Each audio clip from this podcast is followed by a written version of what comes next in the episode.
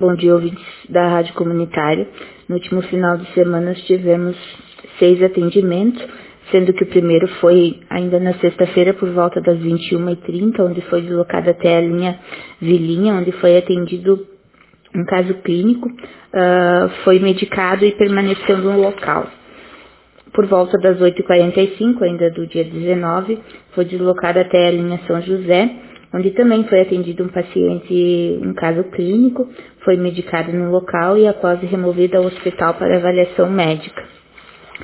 No dia 19, por volta das 22h50, foi deslocado até a rua 15, onde foi atendida uma vítima de ferimento por arma branca, uh, com sangramento ativo. Foi realizado curativo compressivo para estancar o sangramento e encaminhado esse paciente até o hospital para avaliação médica.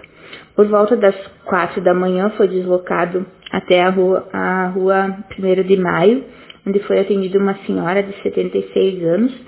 Ela teve uma, uma queda da própria altura, uh, estava referindo dor nos arcos costais, foi medicada e após encaminhada ao hospital para avaliação médica.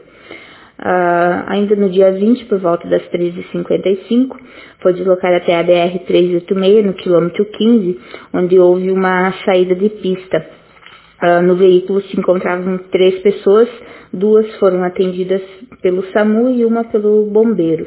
Uh, então, essas duas vítimas que foram atendidas por nós foram imobilizadas padrão, não tinham nenhum, nenhuma deformidade importante, uh, mas foram imobilizadas padrão e encaminhadas ao hospital para avaliação médica. Foram esses então os atendimentos do último final de semana. Um bom dia a todos.